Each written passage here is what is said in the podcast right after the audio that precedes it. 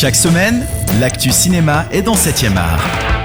Cinéphiles, bonjour à tous et bienvenue à Locarno. Salut Robin. Salut Alex. Suite de nos aventures au Festival du film de Locarno, hier sur la Piazza Grande, Mathieu Kassovitz recevait le prix d'excellence pour sa carrière et nous avons rencontré le réalisateur et acteur français dans un hôtel de Locarno. On vous invite à écouter l'interview en podcast sur cetteradio.ch. Mais on a vu des films aussi, Robin, hier, à commencer par euh, Amori che non sanno stare al mondo de Francesca Comencini, une comédie romantique euh, à l'italienne où l'on suit euh, quarantenaire et ses problèmes de couple. Le film sera présenté ce soir sur la Piazza Grande de Locarno.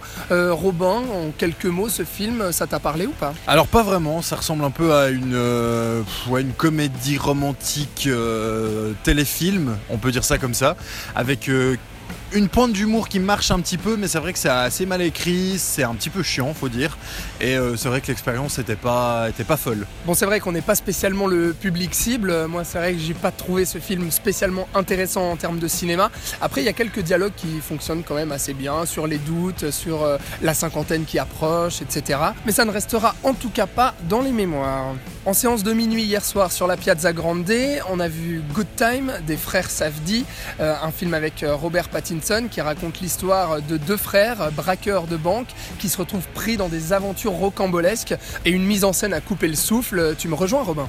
Ouais, c'est vraiment, je pense, c'est le, pour l'instant le, le film que j'ai préféré sur euh, cette, édition de Locarno.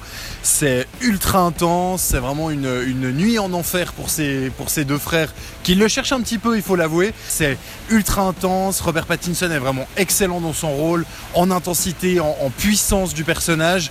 Euh, on n'arrête pas, on ne souffle jamais. Et euh, ouais, vraiment, c'est un, une- un tour de force réalisé par les frères Safdie. Un coup de cœur donc pour Good Time, qui on le rappelle était également au Festival de Cannes en compétition. Et la compétition, justement, l'officielle, celle de Locarno, eh bien on a vu un autre film, As Boas Maneras, ou bien Les Bonnes Manières euh, en français. C'est un film brésilien, une coproduction française également, qui est un film euh, de loup-garou. On suit le personnage de Clara, une jeune fille au père qui s'occupe de Anna, une jeune femme enceinte, qui, les soirs de pleine lune, n'hésite pas à aller se servir en viande dans le frigo. C'est assez surprenant de voir un tel film en compétition, c'est assez euh, rafraîchissant aussi parmi les films qu'on a vus jusqu'ici.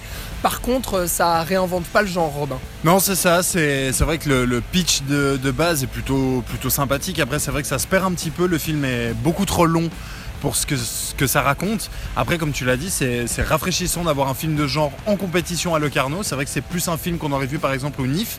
Euh, mais voilà, ça, ça restera pas dans les mémoires. À noter qu'il y a quand même euh, deux films en un, si j'ose dire. Euh, La première partie où on suit Clara et Anna jusqu'au moment où Anna accouche malgré elle euh, d'un enfant loup-garou justement euh, enfant que Clara va finir par adopter.